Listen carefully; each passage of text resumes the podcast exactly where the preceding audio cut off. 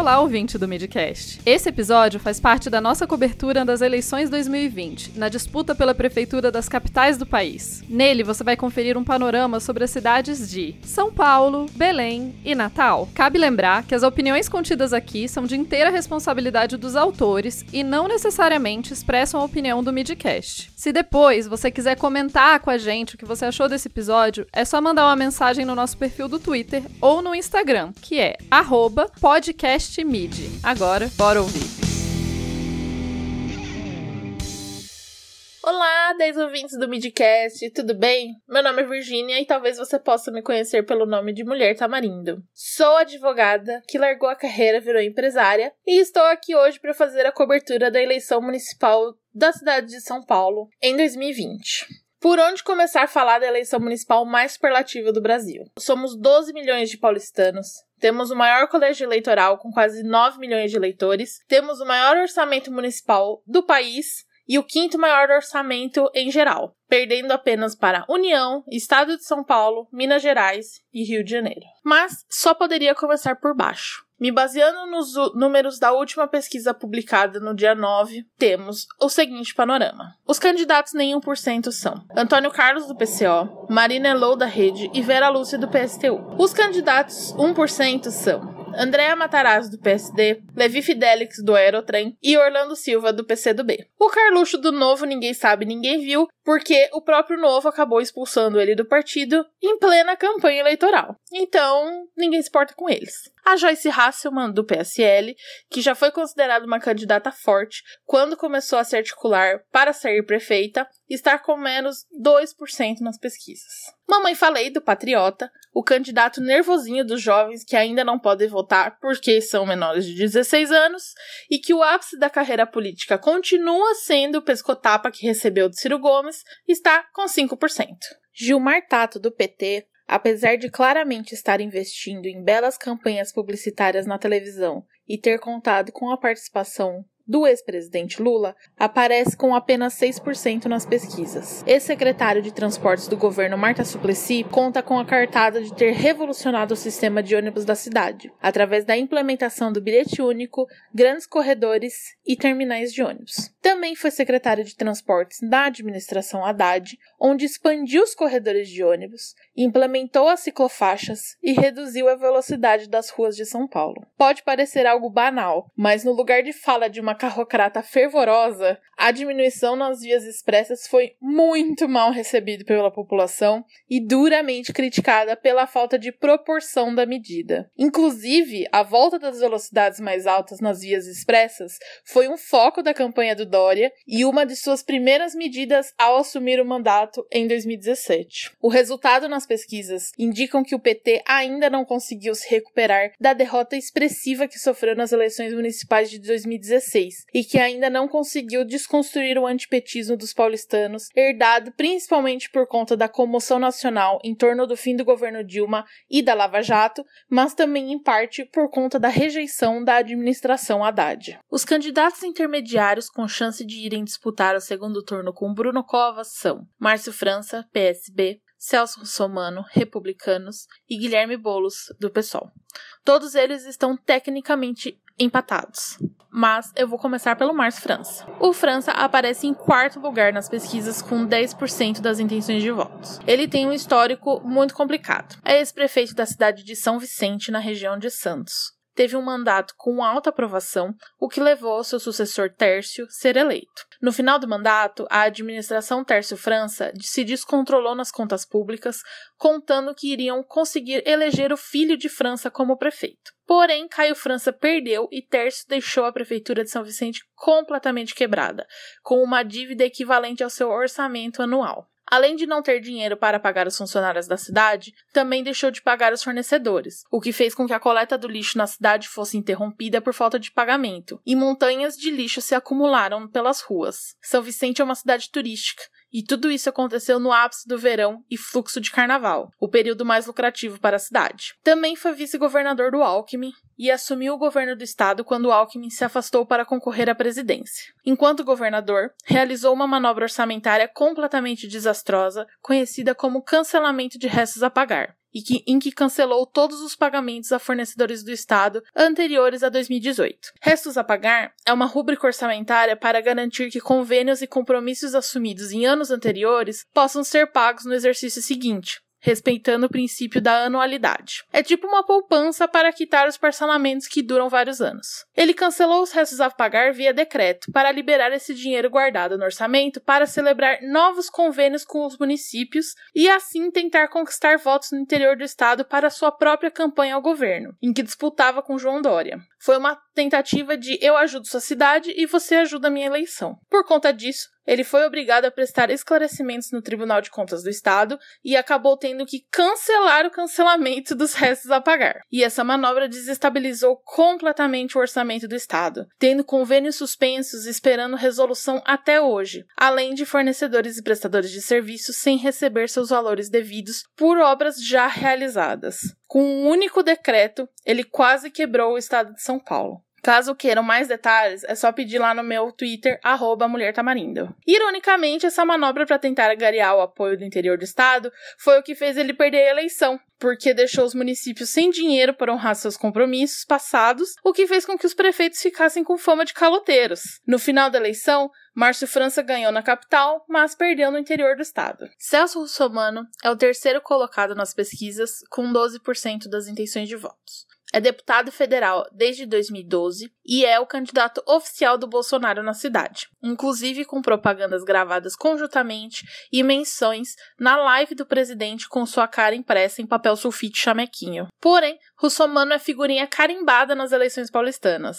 Famoso por se considerar um grande defensor dos consumidores, participa com matérias sensacionalistas em programas da tarde, onde invariavelmente assedia funcionários e donos de estabelecimentos por supostamente desrespeitarem o consumidor. Ele tem uma tara peculiar por só querer pagar por um único rolo de papel higiênico, e eu desconfio que é culpa dele que hoje em dia é tão difícil encontrar para comprar todinho em embalagem fechada de três. E sinceramente, eu acho isso imperdoável. Ele sempre aparece como líder nas pesquisas no começo do período eleitoral, para então ir derretendo aos poucos, assim como o botox de sua testa. O derretimento desse ano foi agravado pelo apoio do Bolsonaro, que é considerado péssimo por 48% dos paulistanos. Quanto mais Bolsonaro, mais ele cai nas pesquisas foi de 26% para 12%. Há quem diga que São Paulo dá falsas esperanças de propósito, como uma forma de vingança por todas as caixas de supermercado que ele já infernizou. Porém, essa informação carece de fontes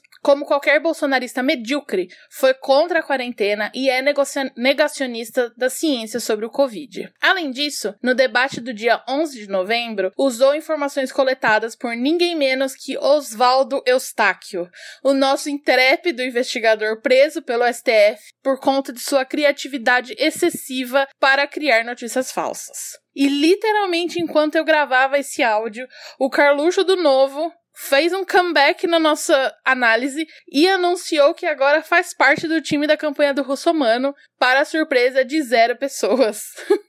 E a Justiça Eleitoral abriu um inquérito para investigar o candidato Celso Russomano por fazer falsas acusações contra o candidato Guilherme Boulos. Entre as várias mentiras, Russomano acusou o Boulos de invadir domicílios particulares. Tecnicamente empatado com Russomano, nos 12%, mas em segundo lugar, porque estamos otimistas, está Guilherme Boulos do PSOL, que todo mundo conhece. O ícone a beleza, o charme e o ativismo. Ninguém pediu imparcialidade, então eu vou falar mesmo. É o candidato mais lindo, mais perfeito e, obviamente, tem o meu voto. Bolos é líder do movimento dos trabalhadores sem teto e militante político desde 2002. Tem longa carreira de ativismo e, depois de se destacar na campanha de 2018, à presidência, se juntou com a ex-prefeita Luísa Erundina, muito querida principalmente na periferia de São Paulo, para formar a chapa do PSOL para 2020 vem crescendo nas pesquisas e é o candidato de esquerda com maior chance de ir ao segundo turno, o que, por si só, será uma grande conquista para o PSOL. Dia 10 de novembro, saiu no Globo que alas do PT pressionam Gilmar Tato para declarar seu apoio a Boulos. Porém, no que depender do Tato, ele diz que isso não acontecerá e que eles vão até o fim da campanha. Nessa mesma época, em 2016, o cenário era muito similar. Dória estava onde Bruno Covas está hoje. Haddad onde Boulos está. O resultado foi Dória levando ainda no primeiro turno. Considerando os 32% do Bruno Covas, seria estratégico concentrar os votos no Boulos para garantir pelo menos um segundo turno com um candidato representante da esquerda. Porém, até o momento, acho que esse movimento terá que partir dos próprios eleitores, pois nenhum dos partidos à esquerda indicam tomar essa atitude. Bruno Covas desponta com 20% de vantagem em cima do segundo colocado nas pesquisas e periga levar no primeiro turno. Ele assumiu a prefeitura depois de Dória ser candidato a governador. Neto do briguento ex-governador Mário Covas, é um herdeiro natural dentro do PSDB. Fez um mandato tampão, sem muitos percalços, mas os poucos que rolaram foram belíssimos percalços. Foi durante, duramente criticado por estar ausente da cidade quando a ponte de uma das principais avenidas da cidade caiu expondo o total descaso da administração Dória Covas com o estado da cidade. Verificou-se que apenas 5% do previsto foi gasto com a manutenção de pontes e viadutos, o que coloca em risco a vida de todos que transitam pela cidade. Assim como coincidentemente também estava ausente numa viagem a passeio com amigos quando uma enchente terrível atingiu a cidade em março de 2019, que causou a morte de 12 pessoas na Grande São Paulo. Em outubro de 2019 foi diagnosticado com um câncer agressivo depois de um episódio de embolia pulmonar. Continuou exercendo suas funções de prefeito, mesmo estando visivelmente debilitado. Em termos gerais, é aprovado por 25% dos paulistanos e rejeitado por 27% é um político morno em geral. Eu resumiria a administração dele como meh, não fez grandes coisas nem para sim nem para não. Na pandemia se posicionou desde o começo como defensor da ciência e infelizmente os critérios estão baixos nesse nível. Instituiu a quarentena logo em março, mantendo aberto apenas os serviços essenciais. Trabalhou desde o começo com o governador Dória para assegurar a construção de hospitais de campanha para receber os pacientes de Covid, garantindo assim atendimento para todos. Entretanto, essa situação expôs que priorizar a saúde e cumprir as promessas de reformas em hospitais só aconteceu por conta da pandemia. Mesmo assim, em nenhum momento a cidade chegou a 100% da capacidade de leitos de UTI ocupados, e isso deve ser elogiado. São Paulo até perdeu até o momento 13.706 pessoas para o Covid. Apesar do trabalho conjunto durante a pandemia, não há absolutamente nada do Dória, seu ex-colega de chapa, na campanha do Bruno, o que é no mínimo interessante. Principalmente que o governador Dória se encontra em um bom momento publicitário. Apesar do Bolsodória na campanha de 2018, hashtag jamais esqueceremos, o governador está batendo de frente com o Bolsonaro desde o começo do mandato, e a briga se acirrou durante a pandemia. Bolsonaro tem se posicionado e articulado politicamente contra a vacina, enquanto Dória está lutando para ser o Zé Gotinha em pessoa. Mais de 80% dos brasileiros pretendem se vacinar contra o Covid, portanto a maré é do Dória. Por que a ausência da campanha? Eu confesso que eu não sei. Na minha opinião, essa eleição está no colo do Bruno Covas, exceto na hipótese de algum candidato barbudo de esquerda pronto para invadir seu coração, mas eu não disse quem, consiga mobilizar o eleitorado de esquerda ao seu redor e garantir um lugar no segundo turno. Vai ganhar? Eu não sei. Mas estou otimista que a briga vai ser boa e que as chances existem sim. Agradeço demais a oportunidade para participar do Midcast mais uma vez e torço demais para me falar de novo sobre como foi lindo o Boulos ter ido pro segundo turno. Um grande beijo a todos e até a próxima.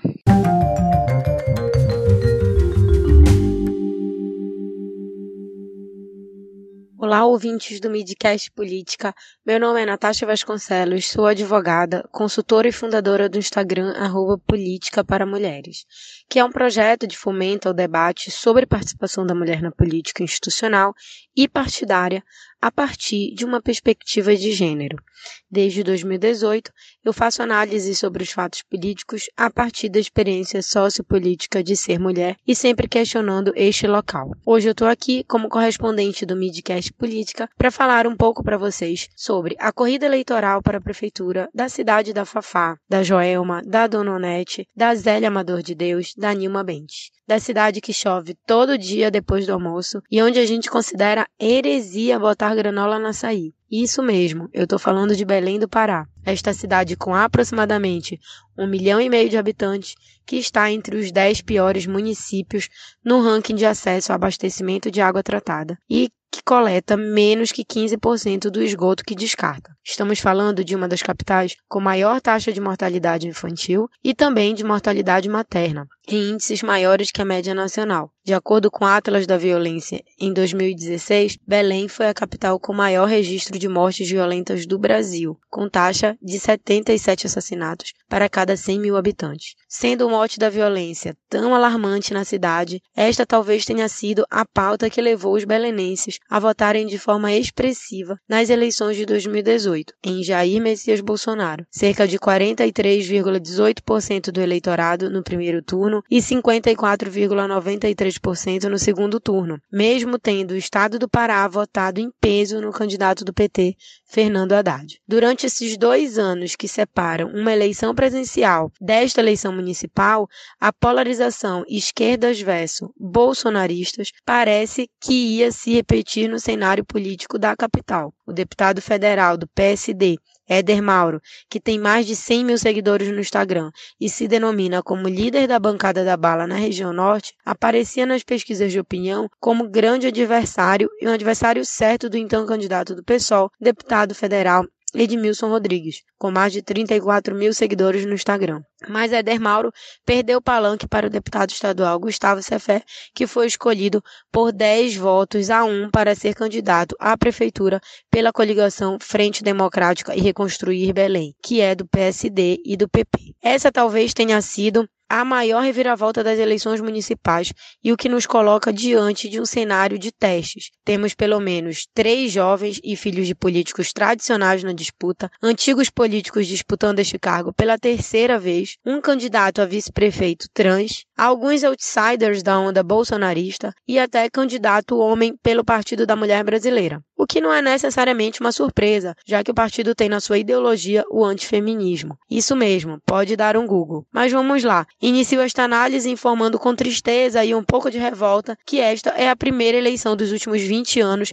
que não tem uma mulher na disputa pela prefeitura e que estamos há 15 anos sendo governados por partidos de direita. Esta eleição tomada pelo discurso da famigerada nova política, mas que permanece sendo, em regra geral, elitista, familista, branca e masculina. As chapas em Belém acompanham uma tendência que segue em alta desde 2018, que são as candidaturas conservadoras, como de pastores, padres, policiais, delegados. Ainda que pareça uma miscelânea político-social, a disputa contempla basicamente três grupos políticos com chances reais de vitória. São eles a família Barbalho e aliados, os tucanos e Edmilson. Edmilson Rodrigues, candidato do PSOL e que sempre esteve à frente das pesquisas de opinião, já foi prefeito de Belém em 1997 2004, é deputado estadual e atualmente é deputado federal. A coligação Frente Belém de Novas Ideias é composta pelos partidos PSOL, PT, PDT, PCdoB, Rede e UP. A tão sonhada e tentada em outros municípios Frente Ampla. Sua vice inicialmente era a economista, ex-secretária de Economia e ex-vereadora Ivanise Coelho do PT. No entanto, em virtude de problemas de saúde, renunciou e foi substituída pelo professor, ex-secretário de Cultura e ex-deputado estadual Edilson Moura, também do PT. Essa substituição deu o que falar dentro dos movimentos de mulheres da esquerda, porque no momento em que se discute tanto a maior representatividade feminina,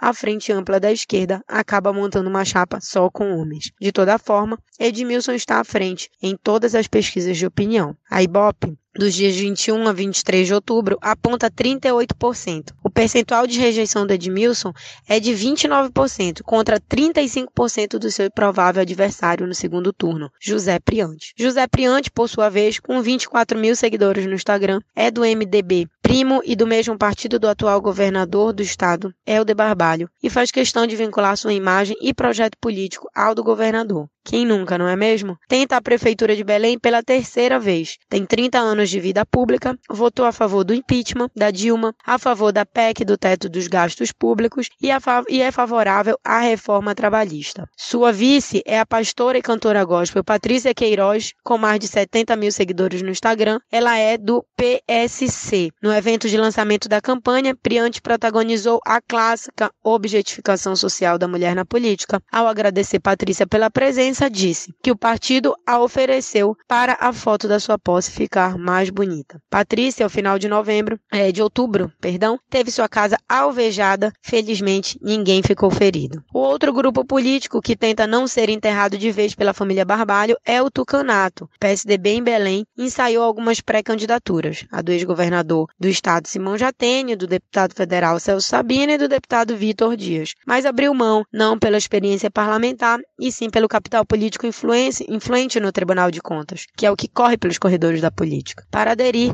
à candidatura de Tiago Araújo pelo Cidadania. Tiago Araújo, com apenas 28 anos, foi vereador, deputado estadual por dois mandatos, é filiado ao Partido Cidadania, antigo Partido Popular Socialista, PPS, e concorre ao cargo de prefeito pela coligação Renova Belém, composta por PSDB, DEM, PMN e PV. Sua vice é a ex-servidora do Núcleo de Atendimento às Comunidades, o NAC, Marinalva Muniz, mais conhecida como Mari Muniz, do PSDB. Tiago é sucessor do atual prefeito Zenaldo Coutinho, do PSDB, que já está no seu segundo mandato. Zenaldo, como toda velha política, transformou Belém estrategicamente no ano eleitoral, num grande canteiro de obras, desde asfaltos que já cederam e sem qualquer planejamento alinhado a saneamento e a políticas de acessibilidade e mobilidade, até pinturas de praças de pontos turísticos, as famosas obras eleitoreiras. Estratégia que parece não ter funcionado, já que a rejeição de Zenaldo na capital oscila entre 64% e 79%, segundo Ibope Inteligência e CNN Brasil, respectivamente. Ali, no empate técnico, variando entre 7 e 8%, na margem de erro, estão Vavá Martins, deputado federal, e delegado Everaldo Eguchi, tentando capitalizar o voto bolsonarista, já que delegado Éder Mauro saiu da disputa e está apoiando Tiago Araújo, sucessor do atual prefeito Zenaldo Coutinho. Vavá Martins é radialista e deputado federal e tem como vice o sargento da Polícia Militar, Carlos Gonçalves, conhecido como Sargento Gonçalves. O patriota optou pela candidatura do delegado federal Everaldo Eguchi, que foi candidato a deputado federal nas eleições de 2018 pelo PSL e obteve mais de 52 mil votos. Seu vice é o sargento da Polícia Militar Hindenberg Kemmer, conhecido também como Sargento Kemmer. O PSB apostou na candidatura do deputado federal Cássio Andrade e vice, do, e vice Maxi Lima do PROS, que junto com os partidos Avante e Solidariedade compõem a coligação Inovar para Mudar. Cássio foi vereador, deputado estadual por quatro mandatos e é filho do ex-governador do estado, Ademir Andrade. O PSD escolhe o deputado estadual Gustavo Cefé como candidato a prefeito e tem como vice o advogado Alexandre Padilha, do PP. O PRTB lança o ex-senador do Pará, Mário Couto, como candidato a prefeito e o administrador Alexandre Sotão como vice. O Partido da Mulher Brasileira lança a candidatura do ginecologista José Jerônimo, trazendo como vice a psicóloga Ana Paula Favacho. Já o PTC lança a candidatura do pastor Guilherme Lessa e a vice major da Polícia Militar Diamantina Nascimento. O PSTU lança a candidatura do ex-vereador e sindicalista Kleber Rabelo, que tem como vice o operário Seu Alex, que é um homem trans. E o PCO, por fim, traz o estudante Jair Lopes e o vice-professor Cristiano Sobral. No dia 5 de novembro, o TRE do Pará proibiu atos presenciais de campanha eleitoral para conter aglomerações, tornando cada vez mais importante que os candidatos ocupassem as redes sociais. E por isso, fiz questão de informar quantos seguidores cada um deles tem até a gravação deste podcast. Pude notar que os mais jovens conseguem fazer o uso das tecnologias de forma mais viral e com maior engajamento. Me chamou a atenção na campanha do candidato Tiago Araújo, que em horário considerado nobre na internet, faz uma live para indecisos, onde no formato tipo Marília Gabriela, ele responde as perguntas de eleitores indecisos sobre determinados temas. Mas essa desenvoltura com a tecnologia faz com que ele, ou sua equipe de marketing, não sabemos, na ânsia do engajamento, acabe confundindo poucos papéis nesse ambiente. Em algumas ocasiões, chegou a chamar o eleitorado que ele discorda de haters, uma linguagem das redes para designar quem faz críticas sem muitos critérios ou dissemina discurso de ódio, chegando até a processar alguns. Recentemente, o Doxa divulgou uma pesquisa aqui em Belém que aponta que 55,8% dos eleitores se declararam indecisos e que pretendem votar em branco ou anular o voto. Este é o momento de utilizar as redes sociais para trabalhar em cima desse eleitorado que, além do descontentamento com o sistema político vigente, enfrenta o grande dilema de ir votar em meio a uma segunda onda de transmissão do coronavírus. Esta manhã, o procurador-geral do Pará, Gilberto Valente, Valente Martins, pediu o afastamento do governador Helder Barbalho por compra de respiradores inservíveis. É um escândalo de corrupção que o grupo político do Priante vai precisar enfrentar às vésperas do dia do voto e que pode ter um impacto significativo no desenrolar desta campanha. Bom, eu fico por aqui. Me sigam no arroba Política para Mulheres para mais informações sobre as campanhas eleitorais a partir de uma perspectiva de gênero.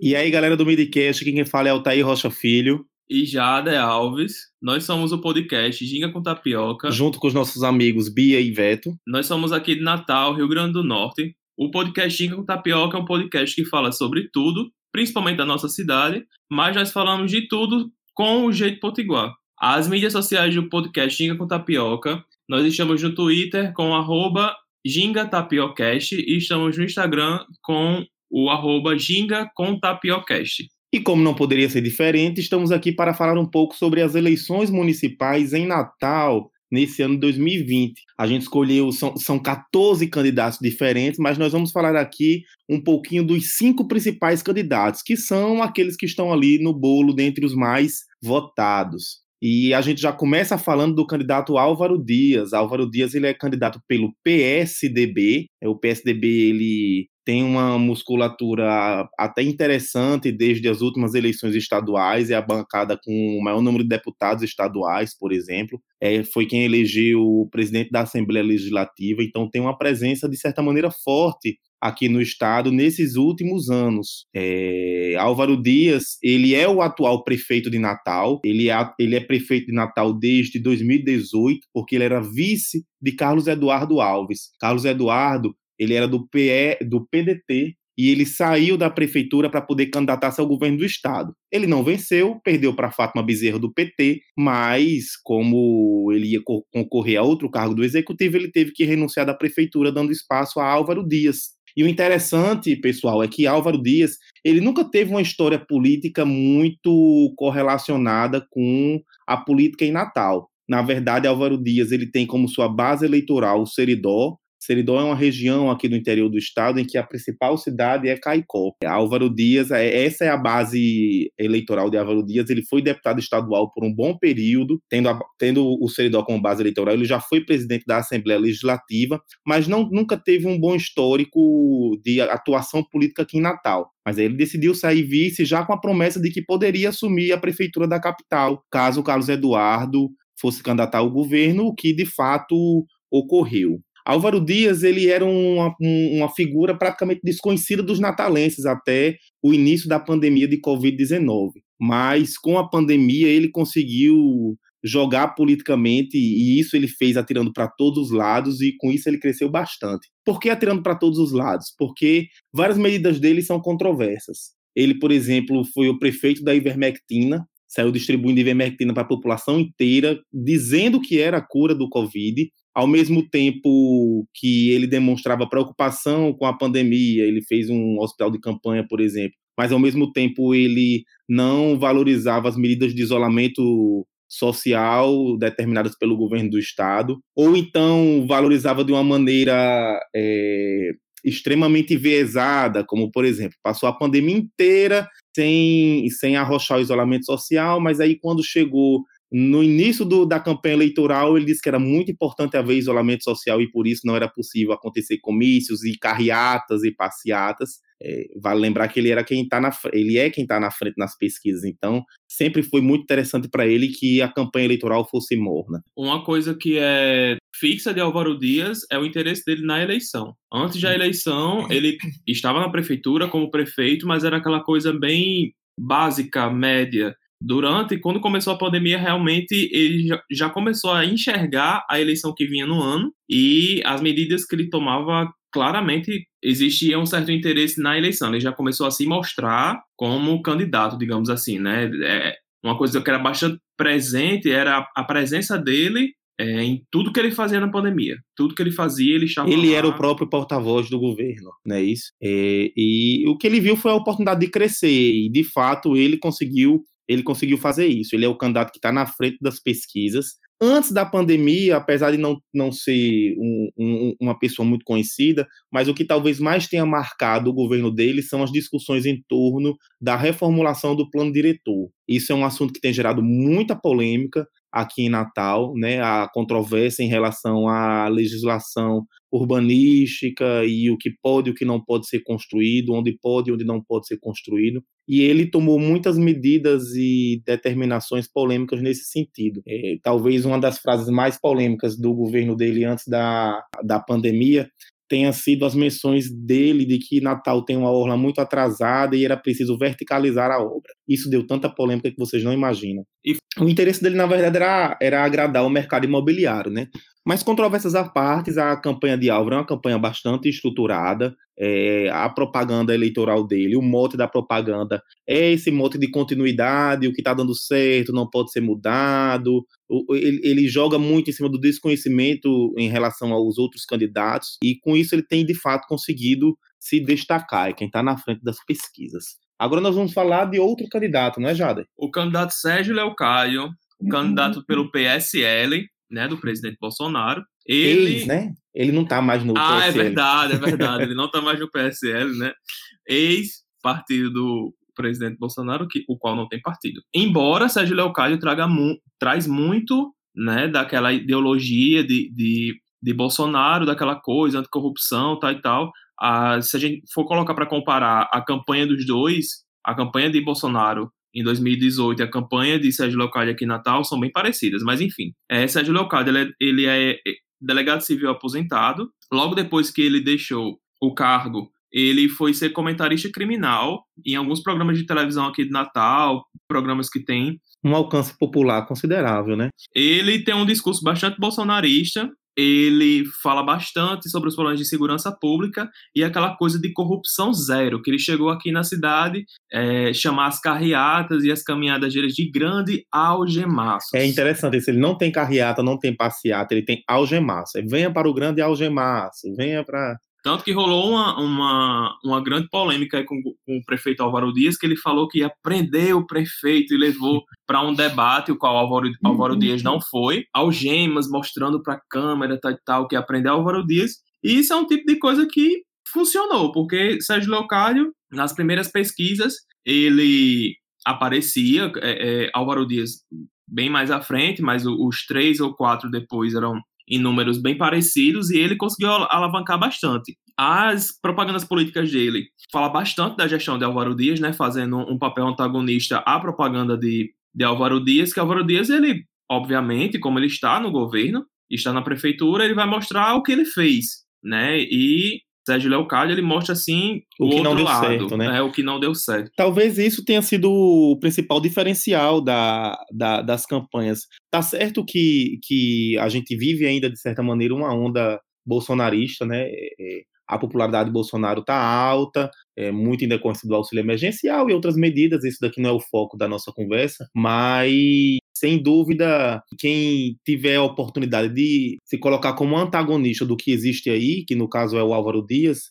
tem tudo para conseguir descolar dos demais concorrentes. E foi mais ou menos isso que Sérgio Leocádio tentou fazer e de fato conseguiu fazer. É interessante porque talvez Leocádio não seja um antagonista primordial, o antagonista que você primeiro imagina, porque o próprio Álvaro Dias não é um personagem de esquerda, muito menos de centro-esquerda ele se apresenta num espectro político entre centro-direita e direita, mas mesmo assim Sérgio Locado conseguiu fazer esse papel de antagonista, coisa que outros candidatos não conseguiram. A gente vai falar mais à frente de candidato do PT, candidato do PSB, que não tem conseguido muito se apresentar como os antagonistas. Mas antes disso, nós vamos falar de Kelps Lima, Kelps Lima, ele é, é o candidato que está aparecendo em terceiro lugar nas pesquisas, mais à frente a gente vai falar um pouco sobre as pesquisas e perspectivas sobre isso. Kelps ele é candidato pelo Solidariedade. Ele é deputado estadual de terceiro mandato, já foi, já ocupou um cargo na prefeitura de Natal, ele foi secretário de Transportes é, Terrestres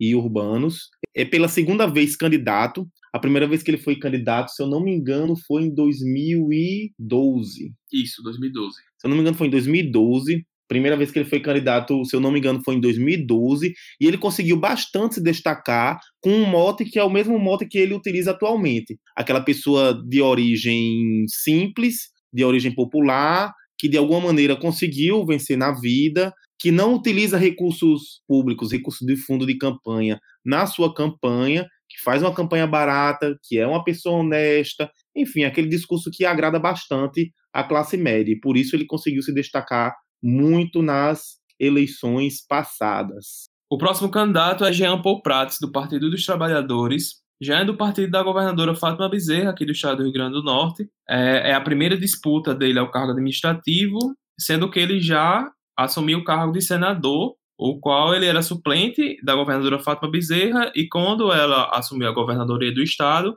ele subiu de cargo para senador mesmo, de fato. A principal proposta de Jean é o passe livre. Essa proposta de Jean veio de uma grande crise que Natal sofre do, do transporte público aqui de Natal, da licitação do transporte público, o qual é um, dos, é um péssimo, é, para não dizer uma coisa pior, é um péssimo transporte. É, é, aqui em Natal é bastante sofrida a questão do transporte coletivo da cidade. E ele traz a proposta do passe livre, é uma proposta bastante ousada, mas que ele prova na sua propaganda política que isso é capaz, trazendo exemplos de outras cidades do, do, do Brasil. Ele nunca foi muito cotado pelo Partido dos Trabalhadores, já que essa é a primeira vez que ele, tá, que ele está em uma eleição realmente de fato. Ele pega um momento de uma avaliação baixa é, do governo de Fátima Bezerra. Essa avaliação baixa é reflexo da pandemia do Covid-19 e também é pelo fato de Fátima ter pego o governo em péssimas condições e ela ter que enfrentar logo essa crise de frente. Né? É um governo que faz o médio ok, mas no momento é uma coisa que esse médio ok é uma coisa bem grande, né? Dada a situação em que o Estado está. Né? É, outros adversários se aproveitam dessa ligação de Jean Paul Prats com a governadora, de atrelar ele a ela, mas é, é, ele tem um grande nome, ele, ele tem um, um, currículo muito bom, até inclusive aqui no estado, né? Jean, ele não é do estado do Rio Grande do Norte, ele é do Rio de Janeiro, mas ele já tem uma presença aqui no estado em média já há 10 anos. Ele foi secretário do governo Vilma de Faria, secretário de, é, de Estado de Energia e Assuntos Internacionais. Ele foi o grande nome em que trouxe a energia eólica para o estado, ele conseguiu enxergar essa, esse potencial da energia eólica no estado do Rio Grande do Norte e trouxe empresas para cá. Ele também fala bastante sobre, é, sobre, isso na sua propaganda política, dessa potência que o Rio Grande do Norte tem. Inclusive, os ônibus aqui de Natal, na sua proposta de passe livre, vão ser ônibus limpos, né? É, ônibus elétricos. A propaganda política de Jean Paul, ao meu ver, poderia é, evidenciar mais o nome dele para a população de Natal conhecer ele melhor, já que ele não é tão conhecido assim aqui. Né? É, a propaganda política traz grandes nomes do PT do Estado, como a deputada federal Natália Bonavides, a governadora Fátima Bezerra, e até o próprio Lula já apareceu na propaganda eleitoral dele, mas de acordo com as pesquisas que a gente pode enxergar, não é uma coisa, não foi uma estratégia que, que aumentou mais o conhecimento da população de Natal para o candidato Jean. Para mim, o principal, o principal problema de Jean Paul é que ele tinha tudo para ser o grande antagonista de, de Álvaro Dias, que é o prefeito atual. Seja porque Álvaro Dias se apresenta como candidato de direita e, e é ideologicamente contrário a isso, seja porque eles sempre estiveram em campos distintos, ou seja porque Álvaro hoje ele, ele se coloca como de oposição ao governo de Fátima, que é a principal apoiadora de, de Jean Paul. Mas, apesar de, de, de, de Jean Paul ser crítico a Álvaro, ele não tem conseguido se expor e se apresentar à população como o principal candidato de oposição. Quem tem conseguido isso, como a gente já falou, é Sérgio Leocádio. Sem dúvida, o PT e os apoios que ele tem é, têm sua força, então, ele era extremamente desconhecido no início da campanha, é, 1% de votos nas primeiras pesquisas eleitorais, hoje já se apresenta como o candidato que pode ir ao segundo turno turno, se houver um segundo turno. O próximo e último candidato que nós vamos comentar aqui em detalhes é Hermano Moraes. Hermanos, Hermano ele concorre hoje pelo PSB. Hermano é deputado estadual no terceiro mandato, como Kelps, e pela segunda vez é candidato a prefeito de Natal. Ele foi candidato a prefeito em 2012. Ele obteve uma votação bastante expressiva. Foi ao segundo turno das eleições contra o, o, então candidato Carlos Eduardo, que veio a vencer a eleição. Na época ele era do PMDB, tinha o apoio de, de figuras importantes do cenário político local, Henrique Eduardo Alves, Garibaldi, Garibaldi Alves, e teve uma votação bastante expressiva. Mas esse ano parece que a candidatura dele derreteu. Ele chegou nas primeiras pesquisas com um percentual até expressivo quando a gente compara com o restante dos candidatos, é, excluindo o Álvaro, claro, e, e, agora ele já aparece em quinto lugar dentre, dentre as opções dos natalenses. Eu acho que muito devido à propaganda eleitoral dele que, que é bastante morna, né, Jader? Ele já é ele já é uma pessoa ele já é uma pessoa bastante morna, sem muito sem muito carisma, é, apesar de ser um importante um importante político e um importante pensador sobre Natal. Eu gosto de, de Hermano nesse sentido, mas ele, ele não, de fato, ele não é das figuras mais carismáticas. É, Hermano Moraes, ele tem um trabalho aqui em Natal, ele é bastante conhecido aqui em Natal, principalmente no, no, ele tem uma presença muito grande nos bairros. Ele tem uma presença, ele se mostra sempre, mas eu acho que um, uma coisa foi piorando a outra, né? Durante o período da pandemia,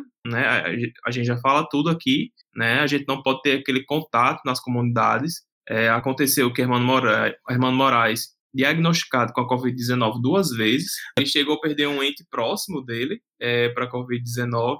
E, enfim, né, a campanha dele começou, tipo assim, não tinha movimentação antes. Quando começou, é uma campanha propositiva, traz propostas para Natal, mas ela é muito generalizada, ela não traz uma bandeira, uma coisa assim que chame mais atenção. Eu acho que isso é, refletiu bastante nos números das pesquisas de Hermano Moraes do PSB. É, eu me lembro, eu me lembro que na pré-campanha cogitou-se é, é, uma chapa conjunta aí entre Hermano e o candidato do PT, né, para receber o apoio da governadora, inclusive. Acabou que não se consolidou, mas se tivesse se consolidado, talvez Hermano conseguisse ter um pouco mais de força. Bem, pessoal, além desses cinco candidatos, nós temos outros nove candidatos nove, é à mesmo. Prefeitura de Natal. Né? São eles Coronel Hélio Oliveira, do PRTB, Coronel Azevedo, do PSC, Carlos Alberto, do PV, Afrânio Miranda, do Podemos, Nevinha Valentim, do PSOL, ja Jair de Oliver. É assim, Jader? É assim, né? Jair conheço. de Oliver. do Democrata Cristã, Fernando Freitas, do PCdoB e Rosália Fernandes, do PSTU. E dentro dessa salada mista toda, a última pesquisa eleitoral que a gente pode falar aqui foi a pesquisa realizada entre os dias 6 e 9 de novembro. Ela foi uma pesquisa encomendada pela Rádio 98 FM, divulgada pelo Instituto Consult. E nessa pesquisa, na, na pergunta de estimulados, né, em quem você votaria dentre a lista para os candidatos a prefeito de Natal, Álvaro Dias está disparado, né, Jader?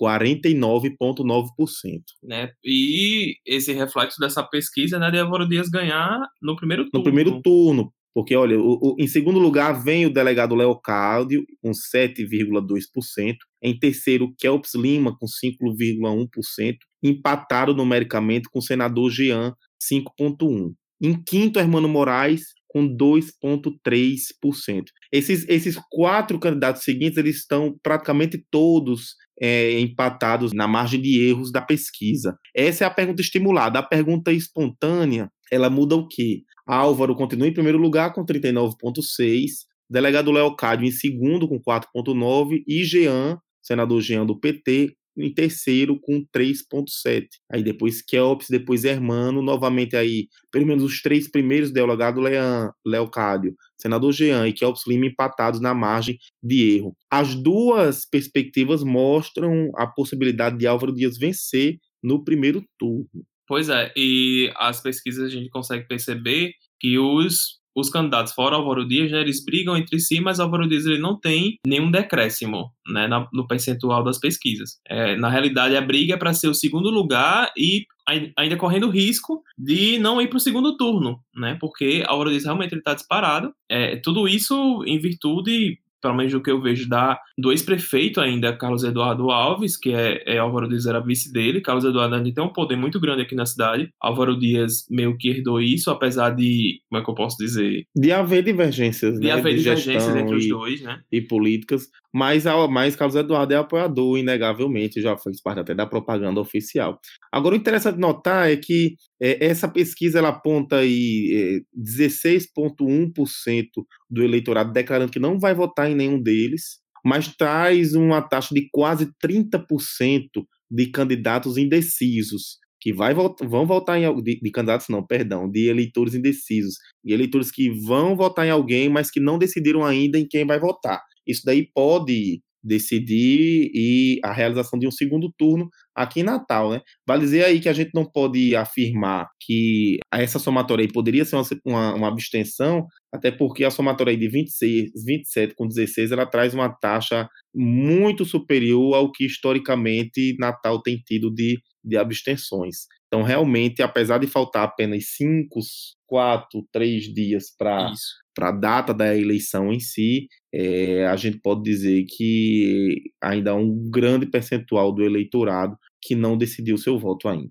Então, galera, era isso que a gente queria apresentar a vocês do Midcast. Espero que tenha despertado um pouco de interesse sobre as eleições de Natal. E que possamos voltar no segundo turno, se né? tiver segundo turno. Né? Tem esclarecido as dúvidas de vocês e estamos sempre à disposição. Não deixem de curtir o Giga com Tapioca em todas as plataformas digitais disponíveis. Não é isso, Jada? E estamos no Instagram com Ginga com Tapiocast, Twitter com o Ginga Tapiocast. E também vão lá nas redes sociais do Midcast, curtam tudo, comentem, né? Vai Sigam a gente, a gente. Vai que a gente fica aqui fixo como é...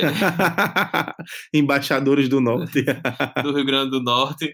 Tá bom? Nossos agradecimentos à organização do Midcast, que foram muito, muito, muito legais com a gente. Muito obrigado pelo espaço. E é isso, até a próxima. Até mais, pessoal. Um abraço.